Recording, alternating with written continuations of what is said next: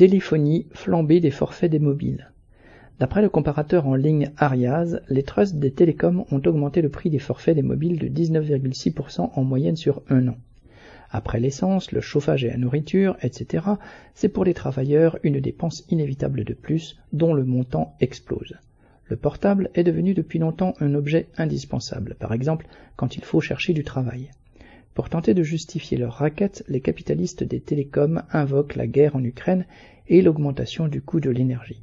Mais même l'agence de notation financière Fitch, qu'on ne peut pas vraiment accuser d'être anticapitaliste, vient de déclarer, citation, L'impact de l'augmentation des coûts de l'énergie sera limité pour la plupart des opérateurs de télécommunications en Europe cette année. En effet, elle ne représente qu'entre 4% et 6% de leurs dépenses totales.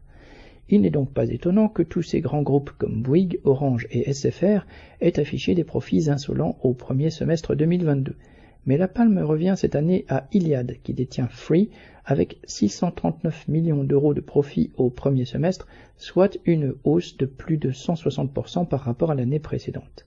Avec des prix et des profits aussi mobiles, et toujours à la hausse, les salaires doivent l'être tout autant. Arnaud Louvet.